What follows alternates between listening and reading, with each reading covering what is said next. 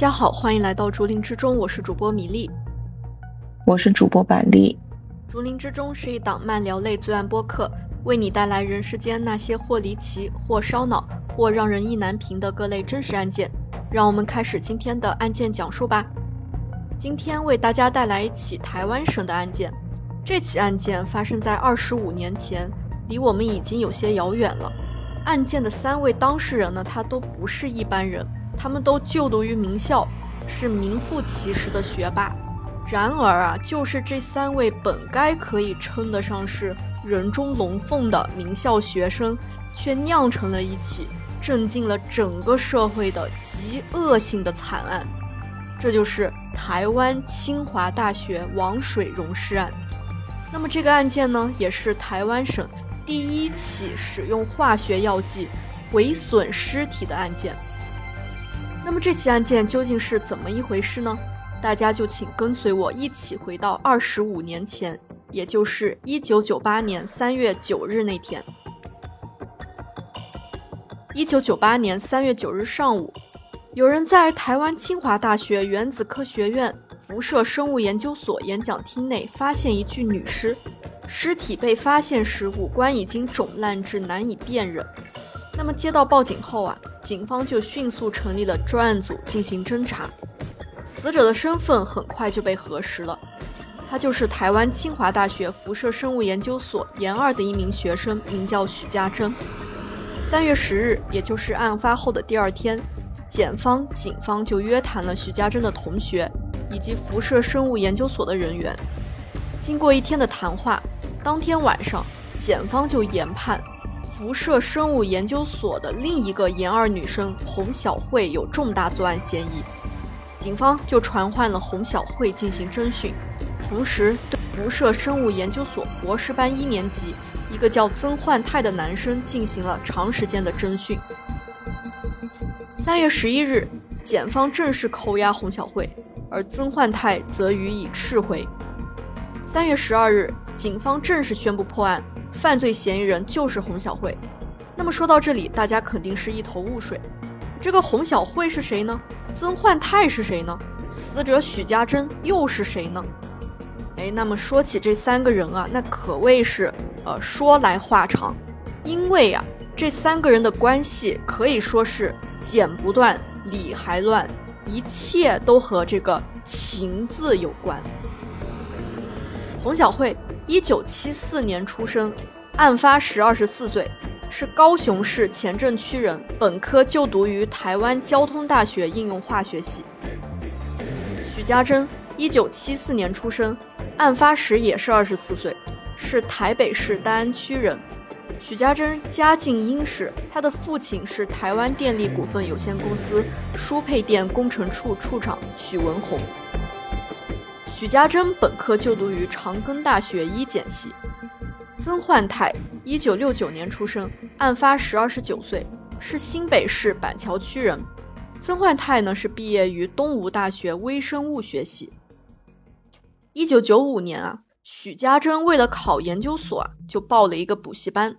他在补习班上啊，认识了一个叫洪小慧的女生，哎，两人就迅速成为了好朋友。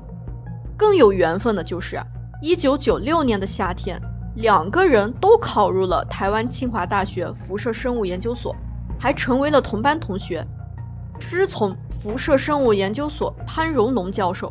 哎，其实这一点，板栗，你有没有觉得有一点点的眼熟？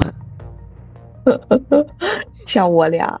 对，这真的很像我们两个。我们两个也是通过呃同一种途径，然后读的研嘛。然后我们也是呃跟了同一个导师，而且我们两个是室友。对，就跟我们一样，都是很有缘分的两个女生。但是像不得啊，像不得，最好还是不要像。是的，是的，是的，因为知道后面的事情，就就这种事情还是呃默默挨着了。那么，因为这个许家珍和洪小慧他们太有缘分了，哎，再加上两个人之前在那个补习班上，哎，关系就特别好嘛。然后进了这个呃研究所之后，两个人更是这个形影不离，是绝对的这个好闺蜜。那么好到什么程度呢？就这个洪小慧甚至都想认许家珍的母亲当干妈，真的是情同姐妹了，可以说。那么我在这里，我先介绍一下他俩的这个导师潘荣龙教授啊。这个潘教授啊，是一共带九个学生，一个是研一的学生，然后三个研二的学生，其中有一个学生是休学了，然后四个博士生，其中一个是在职进修，然后还有一个博士后的研究员。呃，潘教授的实验室呢，就是由一名博士生担任总管。然后由博士生呢带着硕士生做实验，每周开一次这个实验的讨论会，呃，学术要求是十分严格的。那么学生时代，我们除了有好朋友，我们还有什么？哎，我们还有喜欢的人。那么许家珍啊，他就有喜欢的人，这个人呢，就是我们刚刚提到的他的这个同门师兄，也就是这个博士班一年级的曾焕泰学长。那么这个曾焕泰呀，他也是九六年夏天考入台湾清华大学的嘛。那么他跟这个呃洪小慧跟这个许家珍，他们三个人都是同时入学的，而且都在这个潘教授的这个师门下，算是非常有缘分啊。这三个人，许家珍啊，他喜欢曾焕泰，呃，这个可以说是全世界都知道了。但是啊，曾焕泰其实是有女朋友的。他的女朋友啊，也是辐射生物研究所的研究生。许家珍啊，在明知这个曾焕泰有女朋友的情况下，还是就是深陷这种爱情当中无法自拔呀。而且这个曾焕泰这男的呀，也不是什么好东西，哎，渣男来的。他在有这个女朋友的情况下，还是和许家珍发生性关系了，哎，你就说他得有多渣吧。典型的海王，是的。那么，洪小慧啊，她作为许家珍的好朋友，她能不知道这个好闺蜜喜欢曾焕泰吗？我我觉得不可能，她肯定是清楚的很啊。但是，好巧不巧啊，这个洪小慧啊，她也对曾焕泰产生了好感。哎，也就是说，呃，两个好闺蜜喜欢上了同一个男的，但是啊。洪小慧，她嗯，她没有把自己喜欢曾焕泰这个事情告诉许家珍，因为，呃，毕竟是好朋友嘛。其实怎么说呢，确实说不太出口。但是纸怎么包得住火呢？就在这个一九九七年农历新年前，许家珍啊，就偶然发现了闺蜜洪小慧的秘密，那就是。好闺蜜洪小慧已经和自己喜欢的男生搞到一起了，也就是说呀，这个曾焕泰呀，他不仅和许家珍嗯搞上了，他还跟这个洪小慧也呃也那个了，嗯，那么得知此事的许家珍啊，就是大为光火啊，他非常生气，然后他就把这个洪小慧和曾焕泰的这档子事儿啊，就告诉了另一个同学。呃，也就是他的呃另一个好朋友，那从此啊，洪小慧啊就和许家珍从闺蜜变成了情敌啊。当然了，两个人表面上嗯还是没有撕破脸的。两个人为了争夺这个曾焕泰啊，就争着给这个曾焕泰买礼物，然后开始这种呃明着暗着的比谁送的礼物多，谁送的礼物贵。我们前面也说嘛，就是许家珍她家境就是挺殷实的，家里有钱，所以她就经常送曾焕泰各种名贵的礼物。那么曾焕泰呢，他也是呃一概接收，但是就很少回赠。侯小慧呢，她家境就一般，但是她为了不输给许家珍啊，她就不惜去酒店工作，以及结交有钱的男性朋友，以获取大量的钱来买礼物。比如，他就曾经给曾焕泰买过一个大哥大。我们知道那个年代的大哥大是非常贵的，就是老板才能用得上的。那么洪小慧啊，就曾经告诉过同实验室的学长，自己在交通大学的有钱学长。那么我刚刚也说嘛，他本科是毕业于这个台湾交通大学的。他这个有钱的学长啊，就申请了两张额度达十二万元新台币的信用卡，将副卡呢就给这个洪小慧用。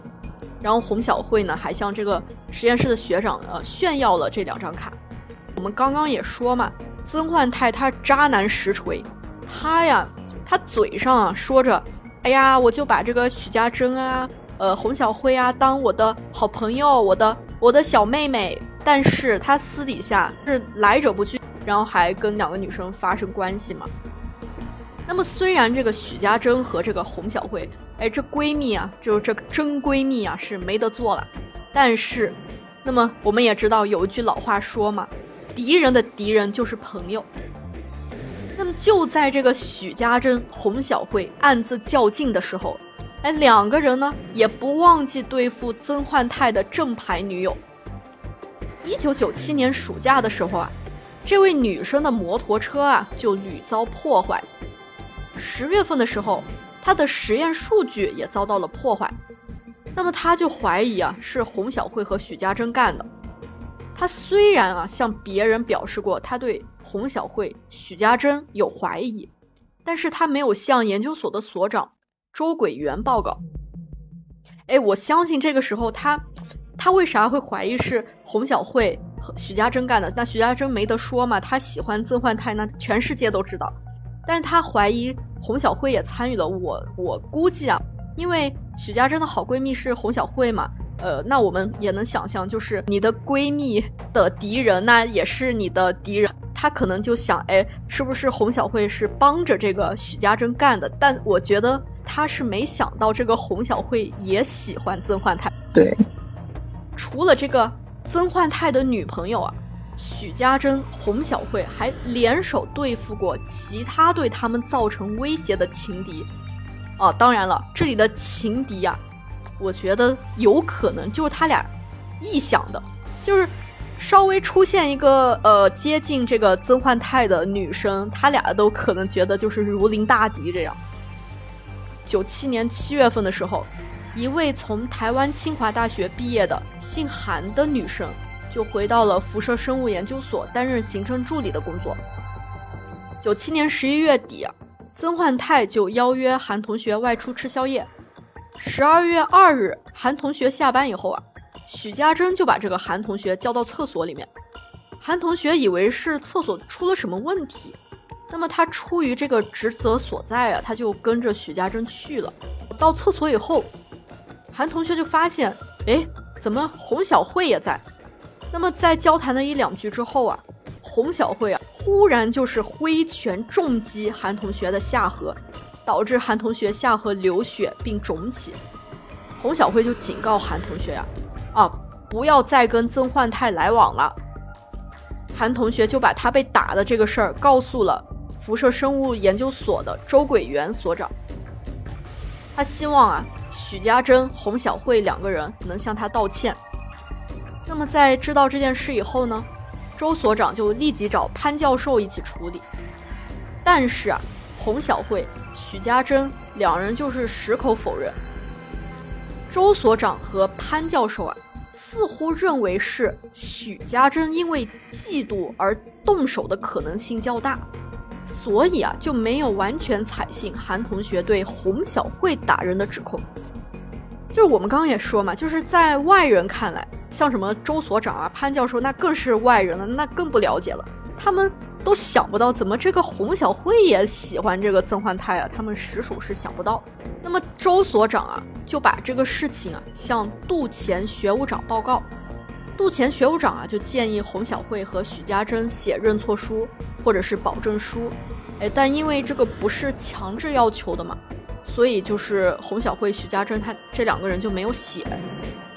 之后呢，学校又请洪小慧、许家珍的家长来到学校，两个人的家长啊都无法相信自己的孩子会有打人的行为。周所长啊就向韩同学表示，说韩同学如果要通过法律途径追究责任，自己是愿意提供相关资料进行佐证的。但是韩同学啊他没有提出要追责。之后呢，辐射生物研究所方啊也就规定。许家珍、洪小慧与曾焕泰三人，如果非上课需要，不得进入辐射生物研究所北馆三楼，包含演讲厅、一间教室、厕所以及办公室，以防止许家珍、洪小慧继续骚扰韩同学，或者是被韩同学诬告。哎，板栗，你还记得之前那个许家珍、洪小慧这两个人还整过这个曾焕泰的女朋友吗？记得他们还破坏人家的摩托车呢。对，就他俩不仅破坏过这个摩托车，还破坏过人家的实验数据嘛。然后当时这个曾焕泰的女朋友不是怀疑是许家珍和洪小慧干的吗？然后这个周所长啊，在处理韩同学被打事件的时候啊，他也得知了曾焕泰女朋友遇到的那些事儿，于是这个周所长就调出了。许家珍进出实验室门禁管制的资料进行核查，他这个时候还是不相信洪小慧也喜欢曾焕泰，所以他就一直就只盯着许家珍。他通过调查，虽然发现许家珍进出情况有异常，但是呢没有办法证实，呃许家珍是有破坏行为的，呃那么就只好作罢了。就是从。许家珍和洪小慧这两个人联手对付情敌这件事儿啊，就能够看出，他俩呢其实是在维持着一种微妙的和平。我感觉这个故事里曾焕泰都不重要，他们俩就是那种暗暗的较劲是 这个故事的主线。对我感觉就是曾焕泰，他可以是李焕泰，也可以是王焕泰，不管是哪个焕泰吧。但是就这两个女生就感觉有一种执念，我得争到，我得赢过你这样的感觉。是的，而且必要时可以成为怎么说同盟。对，虽然是敌人。对，就他俩就感觉有一种制约，呃，总是有这个呃情敌在嘛。呃，两个人呢，呃，就不好真的撕破脸。但是呀，我们也能够知道啊。这种和平啊，它肯定是脆弱的。一旦没有情敌出现，哎，那么这个时候啊，啊，是不是就只剩这两个人在那争了？肯定注定就是悲剧的呀。九八年三月六号上午十点钟的时候啊，许家珍啊就把自己的信用卡借给洪小慧，帮自己购买化妆品。后来洪小慧买完以后啊，就把信用卡还给了许家珍。然后化妆品呢也给了许家珍。三月六号晚上九点左右，许家珍、洪小慧、曾焕泰，还有一位姓高的同学就一起外出购物吃宵夜。许家珍就发现自己的信用卡被刷爆了，不能再使用，于是他非常的生气啊，他怀疑啊卡就是被洪小慧给盗刷了的。洪小慧呢则认为许家珍啊他。就是故意陷害自己，那么洪小慧同样也心生不满，于是许家珍与洪小慧就为了信用卡的这个事儿就起了争执。那么这一争执不要紧啊，可以说呀，直接激化了许家珍、洪小慧日渐紧张的关系。一九九八年三月七日，这是一个周六啊，凌晨三点的时候。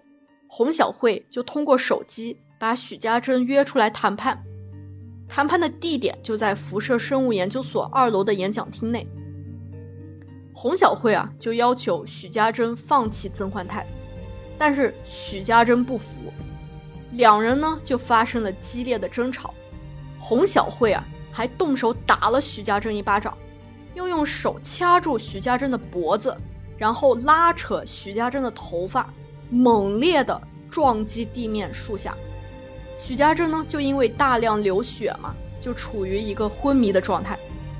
侯小慧啊，她怕许家珍醒过来，就赶紧到这个实验室取来一瓶具有麻醉效果的化学药剂三氯甲烷，那么也就是氯仿。这里提一下，潘荣龙教授的实验室也在辐射生物研究所的二楼，也就是说，跟这个呃演讲厅是在同一层嘛。那么实验室呢，是包括两间放置实验设备的实验室和一间研究生休息室，房间呢都是互通的，平常也是不上锁的，所以洪小慧她能够自由的进出嘛。然后在拿到这个绿房以后呢，洪小慧就将绿房朝着许家珍的后脑淋下，使许家珍呢陷入了深度昏迷的状态。因为这个时候天快亮了，洪小慧就怕被人发现。便将许家珍藏在了演讲厅冷气机的旁边，并用纱布擦拭了演讲台前面的血迹。那么擦完以后呢，洪小慧就离开了现场。在案发十六小时以后呢，也就是三月七日晚上九点十五分，洪小慧再次返回了演讲厅。她惊讶地发现啊，许家珍啊。因为昏迷吸入氯仿与光反应分解的光气已经窒息死亡了，洪小慧啊就回到了这个辐射生物研究所实验室里面。他呀是为了要调配王水，王水是什么东西呢？王水啊就是硝基盐酸，这是一种腐蚀性极强的液体，是浓盐酸和浓硝酸按体积比三比一组成的混合物。王水是少数几种能够溶解金的液体之一，那么它的名字啊，就是由于它的腐蚀性之强而得来。那么洪小慧调配这个王水要干啥呢？大家听我说啊，真的是非常的恐怖啊！他把这个王水调配好以后啊，就拿到这个演讲厅，把王水浇在了许家珍的面部和身体上。想要消灭自己留在许家珍尸体上的证据，那么这个王水就造成了许家珍的尸体和衣服有明显的强酸腐蚀变化，就导致这个尸体面部都被腐蚀烂了，就是会有点皮革化，就是它会直接像，就是人皮会变得像我们平常的那种皮革一样。天呐，想想都，哎，太太吓人了。然后这个洪小慧啊，她。淋完这个王水以后啊，他就把这个化学药剂空瓶加入了这个自来水，然后再放到了实验室的原位。然后更绝的就是他还拿出了之前他跟那个曾焕泰发生关系的时候用过的避孕套，丢在了许家珍的左手臂下方，啊，企图将这个命案现场伪装成是。呃，许家珍遭人奸杀，哇！我觉得太太恶心了，他居然还留着那个用过的套，我天，我觉得好辣眼睛啊！我觉得反而反映了怎么说，说是痴情嘛，这个词用的准确吗？就是他其实挺珍惜他和曾焕泰发生性关系，他挺珍惜这次 关系的。他还留了一些纪念品，没有，就这个桃子。嗯，我觉得呀，他，我觉得还是像刚刚说的那样，你不管他是曾焕泰还是李焕泰还是什么焕泰，他其实就是那种执念。我觉得，就这人他已经不是爱了，他就是战利品。这个是他的一个怎么说？就感觉这个人像被夺舍了，你不觉得吗？不太能理解他是怎么想，但我我想的是，因为他要跟那个许家珍比嘛，然后许家珍跟曾焕泰发生关系，他也要发生关系，然后这个 发生关系他就得留下一个纪念品或是战利品嘛，就去纪念他拿到了这一次怎么说机会？呃。就就就这样，而且我是看到报道，他还是用过以后，他洗干净了，就是很 把它珍藏起来。这个这个台里面能播吗？哎，真的是辣辣眼睛啊，辣耳朵，真的辣眼睛辣耳朵。那么，一九九八年三月九号上午呢，这个许家珍的尸体呢就被人发现了。那么刚刚也说嘛，警方就迅速的介入了调查。警方呢，就在这个命案现场发现了洪小慧的指甲。这个指甲啊，就是洪小慧与许家珍扭打的时候折断的。而且警方还发现，命案发生以后呢，洪小慧仍然在使用许家珍的信用卡，甚至啊还在用许家珍的邮箱账号发邮件。这个我着实是不太理解，我也不知道这他为啥要用许家珍的邮箱账号发邮件。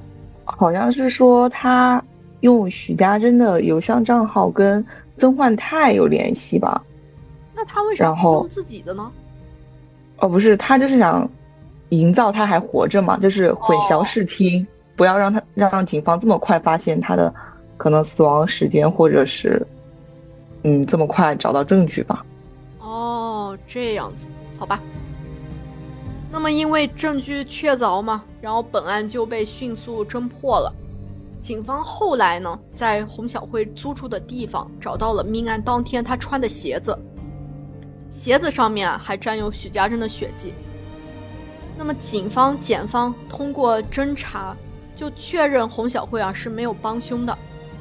当时法医就这么形容洪小慧啊，法医就说，她什么事情都非常冷静，从我们解剖的现场就可以看出来。而且，辐射生物研究所的呃师长啦，或者是其他同学，他们在案发之前啊，都不知道洪小慧喜欢曾焕泰的事情。所以你就说洪小慧，她她藏的真的挺深的。是的，而且，我刚我刚又想到他留着那个用过的那个避孕套，我就觉得，完了，他这种对曾焕泰这种执念是深深的藏在心里面，真的挺吓人。那么，九八年三月十二日，洪小慧就被检方列为嫌疑人给逮捕了，然后被收押进了新竹看守所。在本案侦破以后呢，洪小慧、曾焕泰就立刻被台湾清华大学退学。其实啊。许家珍、洪小慧原定是要于一九九八年六月从硕士班毕业的，离他们毕业啊只有三个月的时间了，却发生了这种这种惨剧。洪小慧啊是被时任新竹地检署检察官宋公良起诉，并要求判处无期徒刑。洪小慧曾经因为警方查案严厉啊，她拒绝说出实话。最后呢，还是在这个宋公良检察官的劝说下，他才坦诚啊，他杀人了。他表示啊，整起事件的起因啊，就是许家珍故意设计他刷信用卡，他是这么认为的呀。在开庭的时候呢，面对许家珍母亲的种种指控，洪小慧就显得非常激动啊，他他甚至一度是下跪认错了。但是许家珍的母亲啊，就认为他是在演戏。因为洪小慧杀人时候的那种冷静啊，是让人不寒而栗的。那么，九八年十二月三日，经过新竹地方法院、台湾高等法院审理，洪小慧因故意杀人罪被判处十五年，毁坏尸体罪被判处三年，一共合计十八年的有期徒刑，剥夺公民权利十年，并赔偿许家新台币两千四百一十七万元。洪小慧啊，于二审判决之后呢，放弃了上诉，并于一九九九年一月开始服刑。两千年四月，洪小慧被转移到了高雄女子监狱服刑。之后呢，她曾经先后四次呈报法务部申请假释，但是法务部都因为她杀人手法太过凶残，然后就法务部顾及到社会的观感以及这个。受害人许家珍家属的感受，然后还考虑到洪小慧还没有赔偿受害人家属，然后以及出于洪小慧刑期方面的考量吧，就没有批准他的这个假释。二零零七年呢，洪小慧获得了减刑，减刑至十六年零三个月的有期徒刑。二零零八年十一月二十七日，洪小慧第五度申请假释，最终被核准。法务部政务次长黄世明就说啊，洪小慧所犯的徒刑是十六年三个月，那么这个时候已经执行了十一年了，呃，已经过了三分之二的期限了，执行期间已经相当长了。洪小慧出狱以后的生涯规划，以及我们整个关护系统都相当完整，所以我们考量他再犯的可能性是比较低的。假释委员会呢，还考虑到了洪小慧有出狱赚钱的计划，以赔偿巨额赔偿款给被害人许家珍的父母。假释委员会就认为洪小慧已经显示出了相当的悔意，因此获得了全数通过，裁准洪小慧的假释案。十二月三日，洪小慧假释出狱了，她服刑是大概服刑了十年零八个月，就是不到十一年的时间。顺便提啊，洪小慧在高雄女子监狱服刑期间呢，还在这个女子监狱工厂担任文书工作，而且她作为当时监狱里学历最高的受刑人啊，还教狱友说英语，还有九次的获奖记录。除此以外呢，因为她小时候学过钢琴嘛，她还在监狱举行活动的时候弹奏钢琴伴奏。那么，虽然这个洪小慧出狱了嘛，但是因为她。仍然有五年多的剩余刑期，因此他假释出狱后必须接受保护管束，依法每个月向高雄地检署关护人报到两次，一直到二零一四年初始假释期满，才能够彻底恢复自由。洪小慧假释出狱以后呢，就定居于高雄市的前镇区老家，过着足不出户的日子。按理说呀。就是这个洪小慧犯下性质这么恶劣的罪行，我觉得吧，她是不是出狱以后会面临着就是来自社会各方面的指责，甚至她会被网暴？这虽然二零零八年那会儿网络还没有很发达嘛，但是绝大部分人对她的态度都是负面的吧？你觉得呢？我觉得也是，对吧？但是非常出乎我意料的就是啊。社会大众对洪小慧，更多是抱有那种积极的、善意的、呃包容的态度，呃，就非常出乎我意料。啊，我这个也很出乎我意料。我觉得他杀人的这个手法这么残忍的话，对，怎么就怎么说也很难表现出积极的、善意的态度吧？对，我就觉得，哎呀。你要是看，就是看我们现在的这种环境，你都能想象他出狱以后面对的是什么？那绝对的是各种那种指责，就是各种谴责，像潮水一样的，对吧？但但是没有啊，真的没有。我我查了这么多资料，包括 媒体的一些呃报道，都是以一种很很善意，真的很善意的态度进行报道，然后。也是用很善意的这个眼光看待他的。就比如说呀，他出狱以后，他需要履行赔偿许家新台币两千四百一十七万元的判决嘛。那么他也是马上就有了这个体面的工作。啊。台湾呢有一家出版公司，名叫三彩文化出版事业有限公司，就主动联系了洪小慧，就说。呃，出版社这边引进了一本英文科学推理小说，书名叫《水意识》，然后书中的生化科学知识呢，正好与洪小慧的所学相符合，因此出版社就希望由洪小慧来翻译。然后出版社对洪小慧的翻译水准啊是挺满意的，洪小慧呢也通过了这个试译，然后之后他就以笔名彩艺进行翻译，彩就是彩色的彩，忆就是回忆的忆。呃，我们可以理解为是彩色的回忆吧，他就用这个笔名，这笔名也挺挺神的哈。这本《水意识》啊，就在二零零九年六月二十四日出版了。然后零九年十月九号呢，洪小慧翻译的第二部作品《末日之声》也出版了。除了这个社会上的人啊，洪小慧身边的人也对他表示出了善意。那么据媒体报道呢，在洪小慧回家之后。他的邻居啊，就听到他回家的消息嘛，就纷纷表示了欢迎。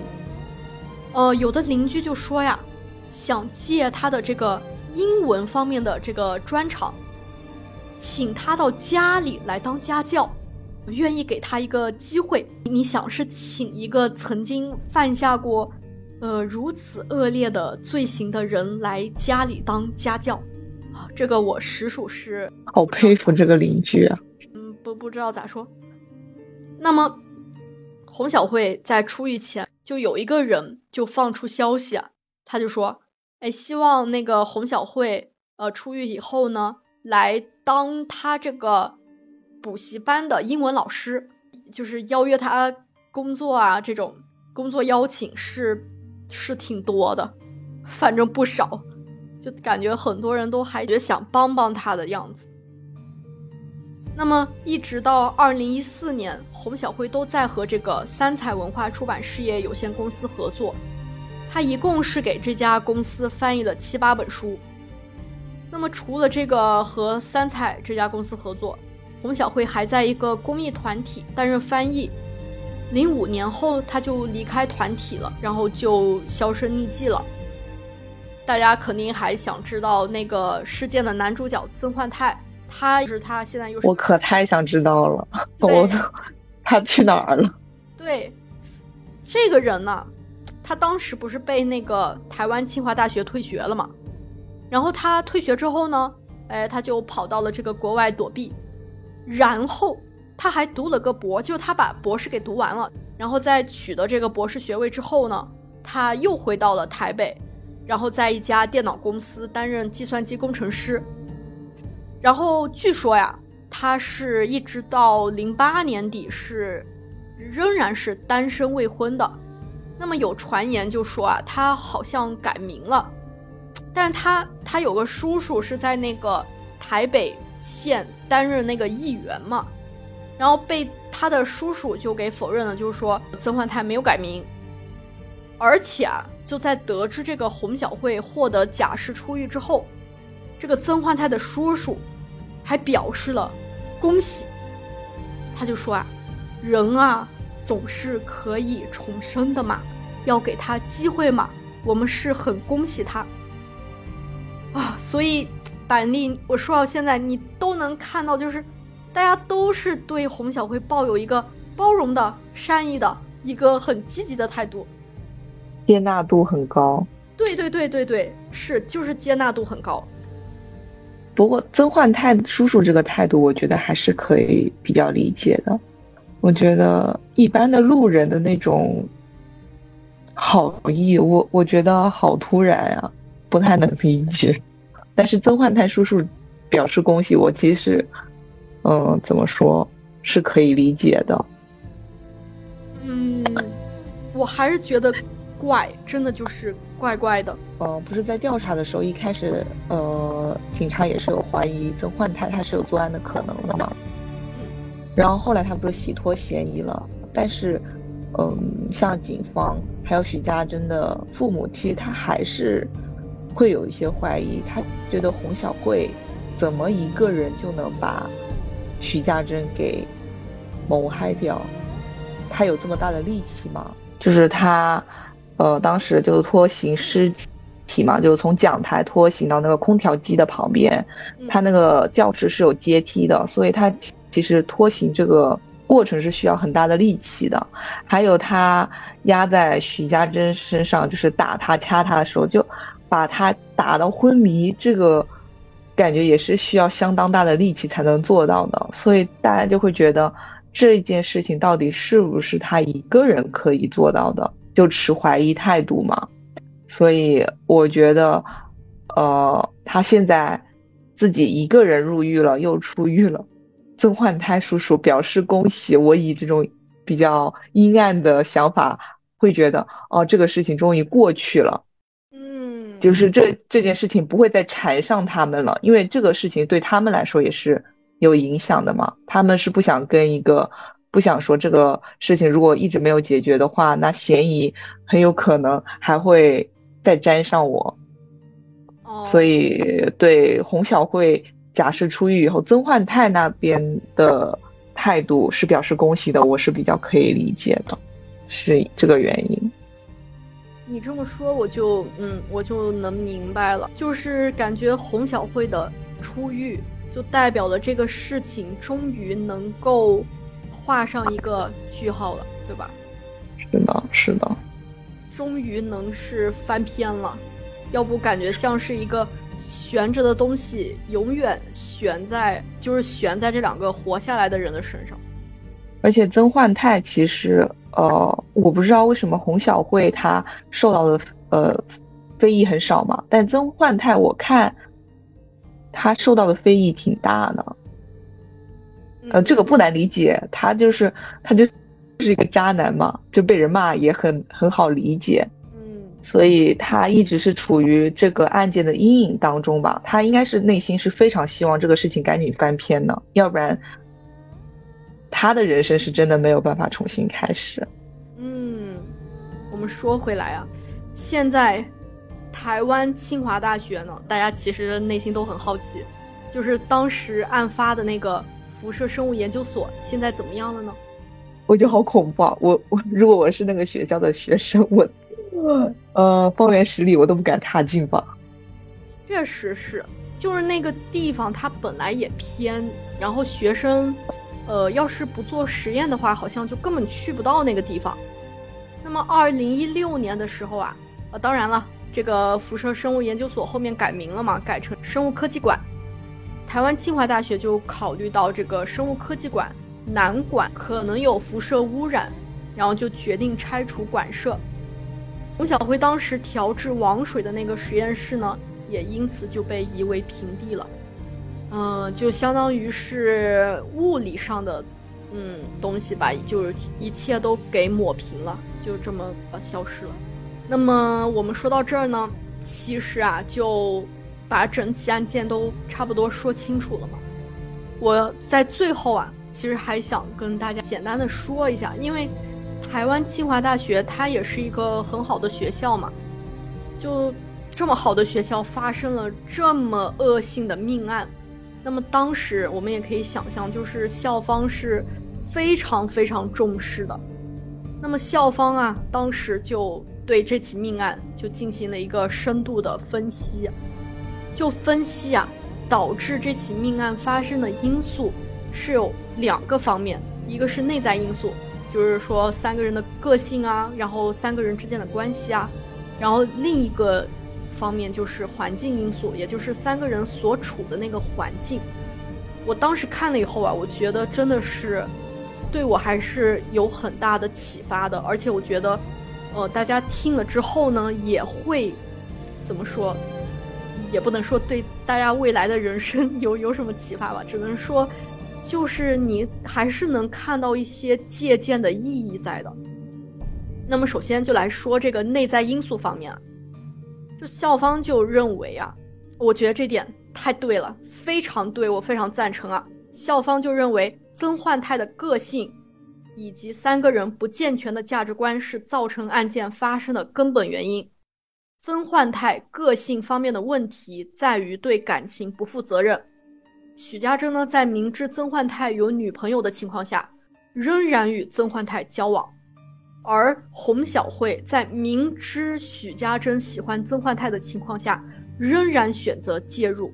也就是说，三个人属于是你介入我，我介入你的这种叠加的这种关系。那么曾焕泰，我们刚刚也说，他对外、对内，内指的是呃许家珍和洪小慧两个人嘛。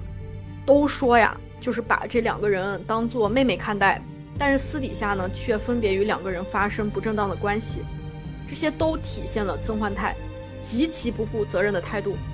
对我觉得这个曾焕泰他就是一个祸水啊，他就是祸水来的，真的就是渣男，渣男就是渣男，而且他还能全身而退，你说这真的是全程隐身，明明就是。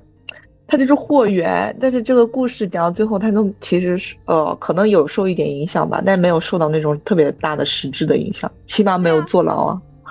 而且他还把那个博士博士也给那个读完了。而且他家境不是非常好吗？对。哦，他的那个就是刚，对，就是那个议员的叔叔，他不是后来恭喜那个洪洪小慧吗？他之前就。就很多人在对那个曾焕泰有不好的议论的时候，他就说：“哎，你们不要再来打扰曾焕泰了，他已经那个被这个事情影响的很深，然后都有什么吃不好睡不好，然后就是说人总要开重新开始的嘛，就想让曾焕泰赶紧重新开始，就完全没有那种说啊，我对这个事情是怀有愧疚的、罪恶感的，他只想着这赶紧重新开始。”嗯，对，赶紧就是翻篇儿。那么第二个方面就是这个环境因素嘛。哦，这一点我觉得分析的也是，哎，也是挺好的。就校方就分析啊，因为这个辐射生物研究所它没有大学部，呃，就只有研究生部，它的师生人数是非常少的，而且它位置啊很偏，而且呢，这些研究所里面的学生啊，就是都是来自其他大学，就从其他大学考过来的嘛。与校园其他单位的交流就比较少。你想，板栗，你你其实能联想到咱读研那会儿，其实就是咱们几个外面考进去的会呃在一起玩，然后他们呃从那个本科升上来的，呃就在一起玩儿，就两个圈子嘛。我真的，我感觉说的难听一点，我看了曾焕泰的照片。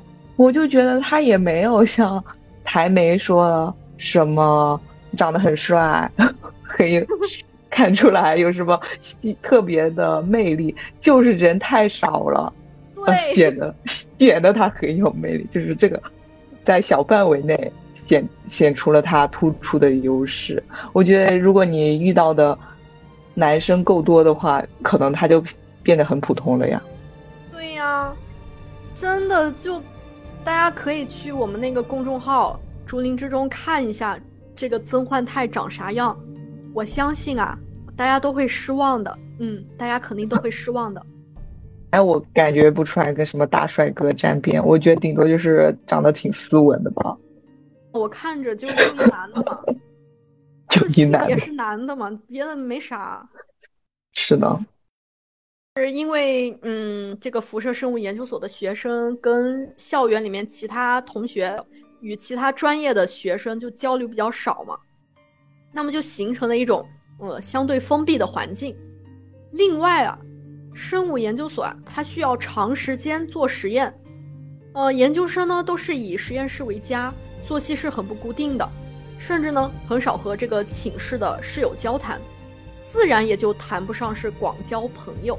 那么这一点其实，呃，虽然我和板栗学的是文科，我们不需要做实验，但是我们也认识一些就是理工科的同学嘛，确实是这个样子的。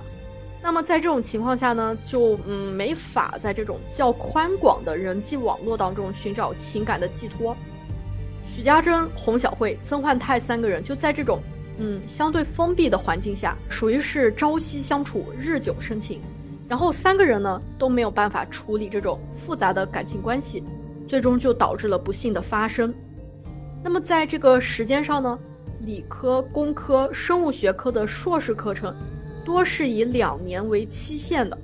那么研二啊，就是嗯面临这个毕业嘛，它正是这个课业压力最大的时候。那么即使是没有这个感情问题啊。单单是赶实验、写论文的压力啊，都足以令人喘不过气来。而且根据三个人的同学说，许家珍和洪小慧啊，当时都在赶这个毕业论文。洪小慧呢，甚至是彻夜做实验。在这个精神压力和身体疲惫的相互作用下，人可能就很需要这种感情的支持。而此时精神状态如果有异于平常之处，也并不难理解，哎，这点我是非常非常赞同，因为，嗯，我们读研的时候，你知道，我们的就发癫，是的，嗯，就是大家精神状态多多少少都不太正常，我只能说，堪忧堪忧。堪忧堪忧，真的是堪忧。三个人的性格我们刚刚都看到嘛，他嗯都是属于呃呃有点问题，也也不是有点问题很大的人，尤其是。他们三个在对待感情上，那那真的是问题大大的。再加上啊，处于那么封闭的环境啊，以及承受着巨大的压力，那么就最终啊，就导致了这个呃命案的发生。我我觉得很多点都有道理，但是也不是呃都有道理吧。就这么说吧，板栗，你说咱当时压力就不大吗？咱压力那么大，咱也。咱杀人了吗？是吧？也不至于吧。我觉得还是他们有个就是个人的性格因素在里面，这环境是催化剂吧，但是我觉得还是人的问题比较大。是的，是的。那么校方还分析啊，就是从许家珍、洪小慧破坏这个曾焕泰的女友的摩托车开始啊，就已经能初步看到他俩就是嗯。为了感情啊，会去破坏他人的财物，就会去做一些损害他人的事情。而且从打人事件啊，就进一步的显示，这个洪小慧啊，因为感情问题不惜诉诸暴力，两个人嗯谈判的时候就打起来了嘛。然后校方啊还分析了，嗯，就是老师这方面其实也是要嗯承担一些责任的。洪小慧和许家珍两个人还联手对付过那个一个姓韩的女生嘛？助教。对对对，那个那个助教，那个助理。然后当时这个韩同学是告诉了这个呃周所长，就是那个实验室的那个所长。但是啊，那个所长当时他嗯没有比较深入的去了解，就是洪小慧和许家珍的这个动机。以导致啊，他没能掌握防范的一个契机，啊，这就是一件非常遗憾的事情。这次事件的三位当事人呢，都是这个潘教授的研究生。潘教授啊，与这三个人的关系啊是非常密切的。然后潘教授对这三个人的了解呢，也是挺深的。就作为这与这三个人关系都非常密切的这个导师。潘教授他难道就没有看出一些不对劲的情况吗？我觉得好像也不太可能，你觉得呢？我觉得，我觉得起码许家珍和曾焕泰有不对劲，他应该是能看得出来的吧？因为这个好像是周围人都注意到了。对呀，而且那个曾焕泰他的那个女朋友就是研究所的人，也是研究所的学生。这作为导师，他就不知道吗？而且在这么一个封闭的环境下，其实很多事情都传的应该是比较快的，我觉得。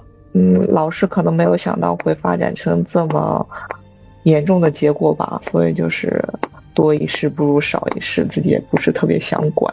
那么这个潘教授啊，就没有能够及时的对学生的异常行为进行积极的这个指导。或者是说将三个人分开啊，或者是进行一些警告啊什么的，校方啊他就认为潘教授啊他是负有这个道义上的责任的。另外呢，当时那个周所长不是曾经建议说这个许家珍、洪小慧去做一下心理辅导，但是当时这两个人呢就各种推脱嘛，然后就不了了之了。然而啊，对于我们说的这个祸水啊，这个曾焕泰。学校的老师啊，就当时没有建议他去做一下心理辅导。我觉得最该辅导的人应该就是这个曾焕泰了。他就在这个事情里面，我感觉就真的是全程隐身。是的。那么案发之后啊，台湾清华大学呢，也对今后的教育文化、校园环境等等提出了整改的建议。下面呢，我就列几条我觉得值得说一下的。首先是教育文化方面。第一就是要协助研究生成立必要的社团，疏解工作压力，开拓活动空间，丰富生活内涵。第二啊，就是要加强通识教育中情绪处理、人际关系、社会关怀的教育，建立相互关怀的校园文化。第三啊，就是我觉得还嗯挺重要的，也是我呃没有太想到的一点，就是要提升校园内的性别平等意识。发展与落实校园反性别歧视与性骚扰政策。其实，呃，许家珍，我他也算高学历人士吧，我会觉得他应该思想是比较先进先锋的那种。但是我在查案件的时候，我发现他说过一句话，很超出我的原先对他这个人的想象吧。就他直呼那个呃曾焕泰的正牌女友，说他是大的。我是小的，他他他的意识里还有这种一夫二妻制的这种观念吗？我就觉得还挺神奇的。嗯，所以他很需要这种性别平等意识吧？是的，是的。那么校方提的第四点啊，就是要举办相关的座谈会或者是专题演讲，使教师们啊在这个辅导技能和沟通技巧上面有机会进行经验的交流。第五呢，当然就是加强心理咨询中心的建设，设立专用信箱、电话、网站，使有需要的人啊能够在无需面对面的情况下就能获得帮助。其次呢，是关于校园环境方面，第一，要加强校园夜间照明，消除安全死角；第二，就是改善后山三学院与前面校园的联系与交通。减少校园中各部分的隔阂，促进交流。哎，其实这一点也是，呃，我觉得也是挺好的这种改进。因为我们刚刚也说嘛，那个研究所其实跟主学校主体的部分是离得挺远的，因为那个研究所非常的偏僻。那么，研究所内的学生当然就是相当于自成一个比较封闭的小社会了，那肯定是会有问题发生的。所以校方也在这个。呃，物理的这个交通上面进行了一些改善。然后第三呢，就是要制定全校适用的管理规则，包含以下内容：实验室与工厂使用的一般安全规范，仪器药品的管理与使用规范，实验室与工厂内部的使用规约以及进出管制与停留时间，然后建立安全稽查制度。嗯，这一点也很很重要嘛。这个潘教授的实验室，它是呃不上锁的，大家都能进出。不像什么呃一些很危险的化学药品，也是很轻易的就被带出实验室了，其实非常危险。嗯，这起案件就包括各种分析也讲的差不多了。板栗，你还有啥想说的吗？嗯，我其实我觉得中间时候我觉得挺神奇的。可能洪小慧和徐家珍两个人，我觉得他们真正在乎的根本不是曾焕泰这个人，因为如果他们就是对彼此的那种恨意是因为曾焕泰这个人，就是为了得到这个人的话，我觉得他们矛头或者是起了杀心，应该是首先针对他的正牌女友吧。嗯，是但是他们虽然有一些威胁的动作，但最终还是就是两个人的那种厮杀是更加激烈的。我觉得这跟他俩是闺蜜有关。是，所以我觉得人的那种嫉妒心理是怎么说？对于你伸手能够得到的人的那种嫉妒心会更加强，相比于。嗯，有一个他可能你会心里会把他设为一个不可能战胜的人的时候，你你会觉得他很好，但是你的嫉妒心不会那么强。但是可能和自己距离很近，你觉得自己伸一伸手应该能超越他的人，但是他总是比你好一点的时候，那种心理会嫉妒心理会特别强。是的，是的，确实是这样。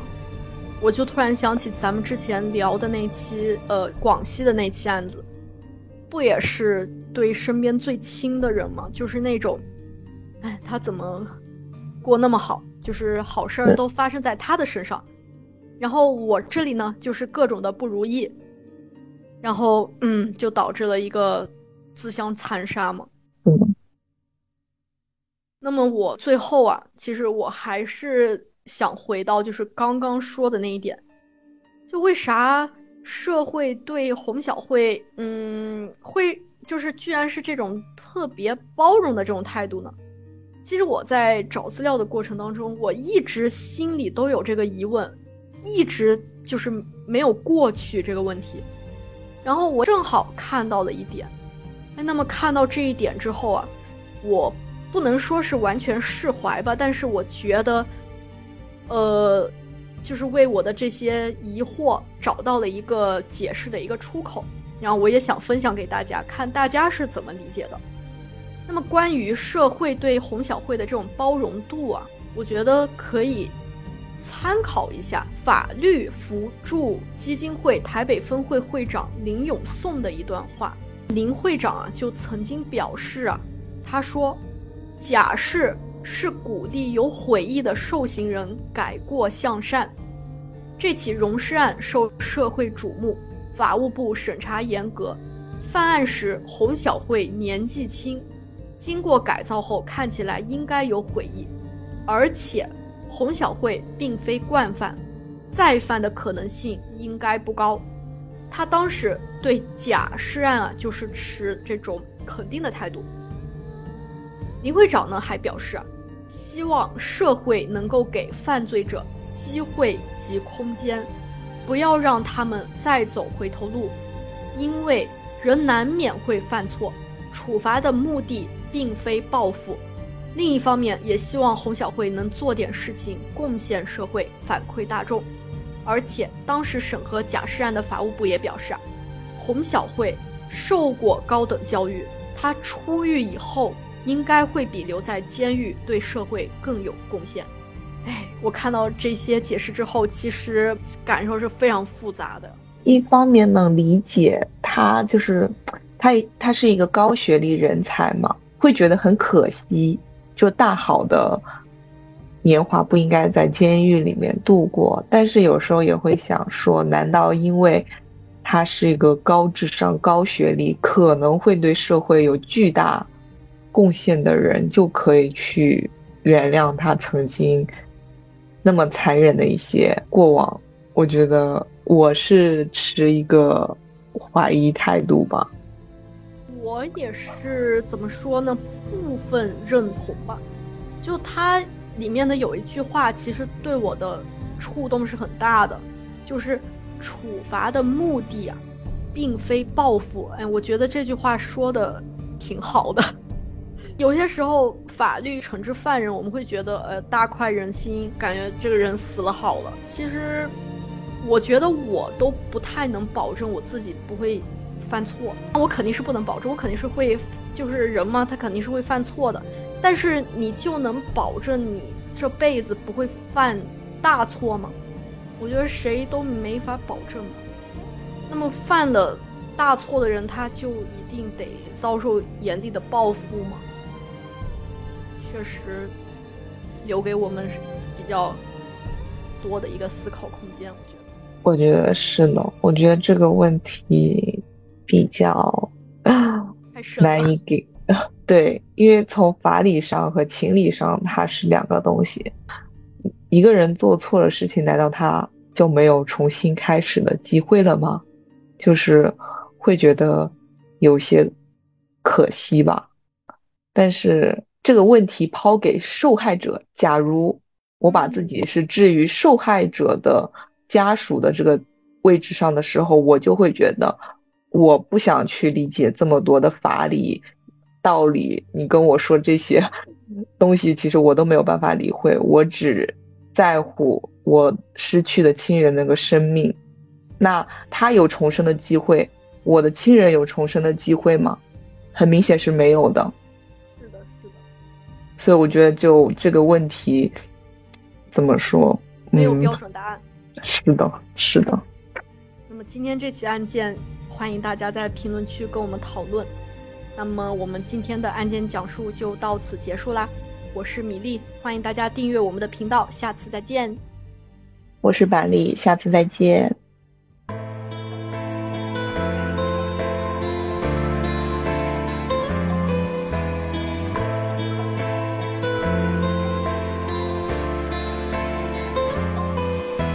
被分开的孤独，情愿一起不舒服。其实你那占有欲，咬细我血肉，怕我也有份教育。未能做空虚的父母，滞留在挤拥的监狱。明白你有控制欲，我为了大局，上了瘾也不戒毒。没有献出我的脸，怎拍响？没有两巴掌怎制止行痒？糊涂地软弱当善良，谁就这样变善良？你更放肆得漂亮。也许当我感到窒息想逃亡，却未戒掉欲血的欲望。也许早已恋上共放飞苦海自航。原谅你越爱越恶，满足我预计的失望。是盲目地伟大成狂，还是受害受用犯贱犯到被虐成狂？能为你忍受，然后当享受，那又何妨？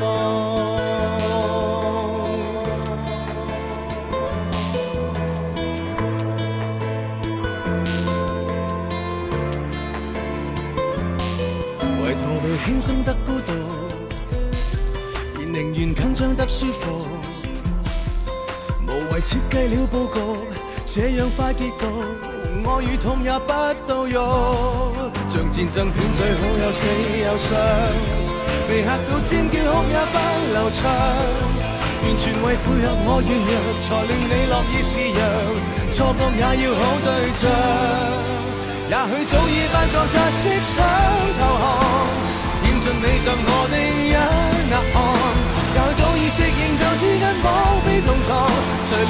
料你誰料我能合作到爱死对方，应该也不止一次幻想怎么逃亡，卻未戒掉妥协的欲望。也許早已恋上共綁非苦海似河，情欲要被你勒索，也許有助刺激心臟。是盲目地伟大成狂，还是受害受用犯贱犯到被虐成狂？能为你忍受，然后当享受，那又何妨？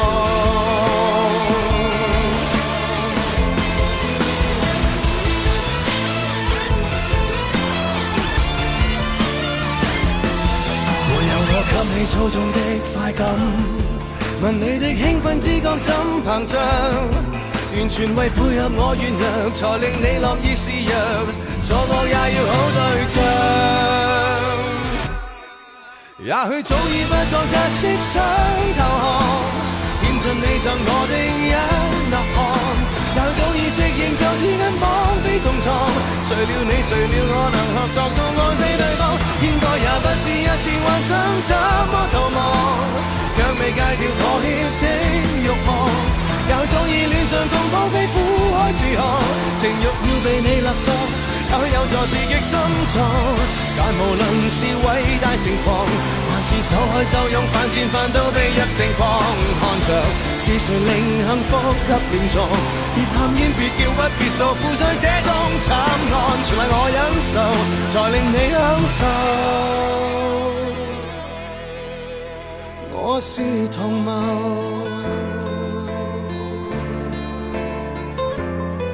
绝对是同谋。